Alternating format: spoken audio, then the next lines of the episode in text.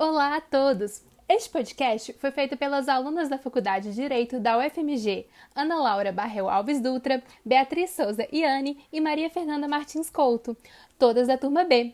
O podcast foi um fruto de um trabalho dado pelo professor Dierle Nunes e irá tratar sobre a competência interna no direito brasileiro.